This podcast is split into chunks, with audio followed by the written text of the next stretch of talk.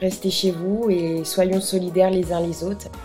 Je voudrais donner mon soutien à toutes les personnes qui travaillent en ce moment Bienvenue dans Les Mains dans le Covid, le podcast collaboratif qui donne la parole aux professionnels de terrain, ceux qui travaillent encore sans être confinés, avec ou sans matériel de protection, sans masque, sans gel, sans gants, sans surblouse, qui ont dû s'adapter et dont on parle peu dont on ne parle pas. Un grand merci à Jean-Marie, chauffeur de taxi, Brahim, épicier, ainsi qu'à l'agent de la poste, l'infirmière libérale et l'éducatrice qui ont témoigné anonymement. Merci de m'avoir confié vos témoignages pour ce deuxième épisode. Je suis à la poste dans les Landes. Dès les consignes de confinement euh, données par M. Macron, ma hiérarchie a tenté de mettre en place les directives données. Masque, gel. Pour ce qui est des distances de sécurité, cela faisait déjà partie des consignes à donner tous les matins à la prise de service. Cependant, on sentait le manque de moyens.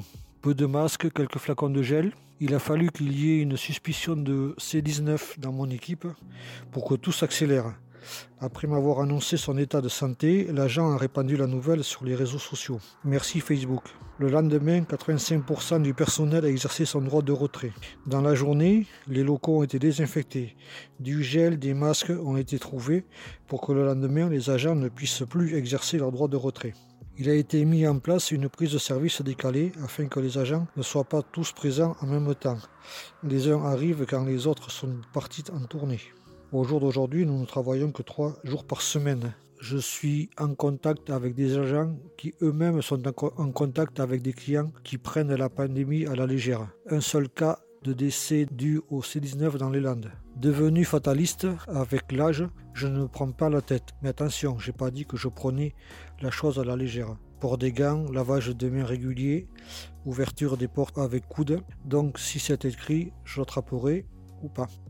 Je suis infirmière libérale remplaçante. On a eu un peu un espoir d'avoir un peu plus de matériel. On nous avait annoncé 18 masques chirurgicaux par semaine, euh, qu'on a eu dans les jours qui ont suivi. On était très ravis. En ce qui concerne les FFP2, on a eu un don exceptionnel de l'Ordre national infirmier. On a eu 10 euh, masques par infirmière libérale. On a donc décidé d'en garder un peu pour si jamais on avait des patients atteints du virus. On a décidé aussi de les mettre, nous, au moment du gros pic de contamination afin de protéger nos patients, mais nous aussi avant tout. Concernant le reste du matériel, donc blouse, surchaussures, charlotte, gants, c'est un petit peu la catastrophe pour nous, on n'en a pas du tout.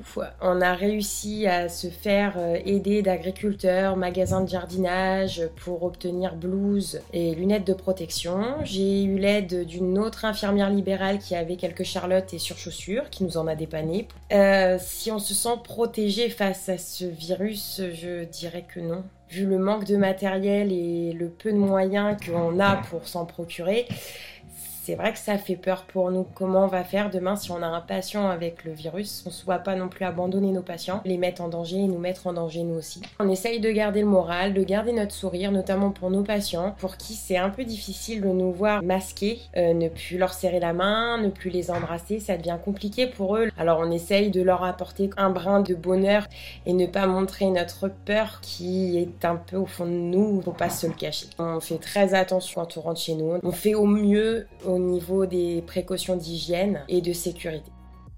Pour l'instant, je travaille encore, euh, je travaille dans une cigarette, euh, mais encore pas mal de contacts. Pour l'instant, on croise presque 80 à 120 personnes par jour. Au niveau de sécurité, c'est pas très top top. Les distances de sécurité sont pas toujours respectées malheureusement. On essaie de éloigner les gens et de leur demander de respecter les, leurs distances. Après, il y a un risque de croiser quelqu'un qui est contaminé. Mais voilà, on, s'adapte.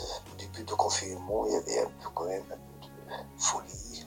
Mais pour l'instant, les gens, les clients, ils sont raisonnables, surtout sur leur achat.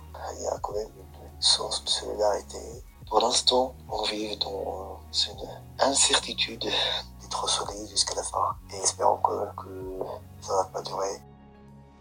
Je m'appelle Jean-Marie, j'ai 51 ans, je suis chauffeur de taxi depuis bientôt 5 ans et euh, je suis le président de l'association GoTaxi Diap. C'est une association qui compte aujourd'hui 14 euh, chauffeurs et euh, notre travail consiste essentiellement forcément à faire du transport de personnes. Dans ces transports de personnes, on y retrouve du transport de malades assis, euh, des assistances parce qu'on est référencé en fait chez toutes les compagnies d'assurance et on fait également un peu de station en intramuros. En fait, on a senti un arrêt mais vraiment très brutal de notre activité. L'arrêt brutal en fait de tous les rendez-vous médicaux sauf tous les soins qui sont vitaux pour les malades en fait comme les dialyses, les chimiothérapies, les radiothérapies et éventuellement des examens qui sont dits urgents.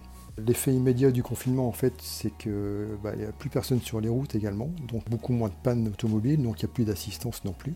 L'activité des taxis aussi euh, fait partie des professions qui ne sont pas interdites d'exercer, mais malheureusement nous ne sommes pas équipés de masques, euh, parce qu'en fait l'ARS, qui est l'agence régionale de la santé, euh, ne nous autorise pas à accéder à ces protections qui sont réservées personnel soignant. On est amené en fait à, se débrouiller par soi-même. On fait fabriquer éventuellement par sa famille euh, des masques en tissu pour se protéger et forcément euh, nos passagers. On confine également le chauffeur de la partie passager avec du plexiglas ou des bâches plastiques. On ne prend que deux passagers maximum et à l'arrière du véhicule. Nous respectons tous les gestes barrières qui se doivent d'être appliqués et procédons à la désinfection du véhicule après chaque prise en charge. Je suis éducatrice spécialisée en maison d'enfants. Alors le premier ressenti dans cette situation de confinement, euh, ça a été beaucoup de colère, de devoir être obligé d'aller travailler, de s'exposer avec des enfants qui prennent ça très à la légère, qui continuaient à fuguer, euh, qui nous prenaient dans leurs bras, ça les faisait beaucoup rire. Donc ça a été euh, compliqué au début de recadrer tout ça. Et puis on a appris les uns avec les autres à prendre les bonnes mesures, à avoir les bonnes attitudes. Aujourd'hui on arrive à trouver du positif dans tout ça, dans le fait d'aller bosser, de s'aérer un peu, de sortir de chez soi, euh, de s'entraider. Par contre, pour ce qui est euh, du ressenti plus technique, au niveau des devoirs, c'est très très compliqué. Euh, les professeurs n'ont pas conscience de ce qu'ils nous demandent. Et alors, même titre que beaucoup de parents, les éducateurs rament avec des enfants qui n'ont pas forcément l'habitude de travailler autant quand ils sont pas dans une salle de classe. Donc ça, c'est très difficile. Et puis clairement, passer autant de temps confiné, ça génère euh, des tensions, quelques colères. Et puis après, le sourire revient, évidemment, l'apaisement, et on est solidaire. Mais c'est pas facile et du coup on compatit pour les parents encore plus. On essaye de réinventer le quotidien, on essaye de mettre en place des activités qui leur permettent de s'aérer l'esprit, on essaye de maintenir le lien euh, avec les familles en les appelant beaucoup plus souvent pour pas que les enfants explosent et ils ne comprennent pas comme nous le côté alarmant de la situation. Au final, on garde quand même une note positive et on apprend ensemble et le soir à 20h quand il faut applaudir dehors, ben au fond de nous on s'applaudit un petit peu et puis on est fiers.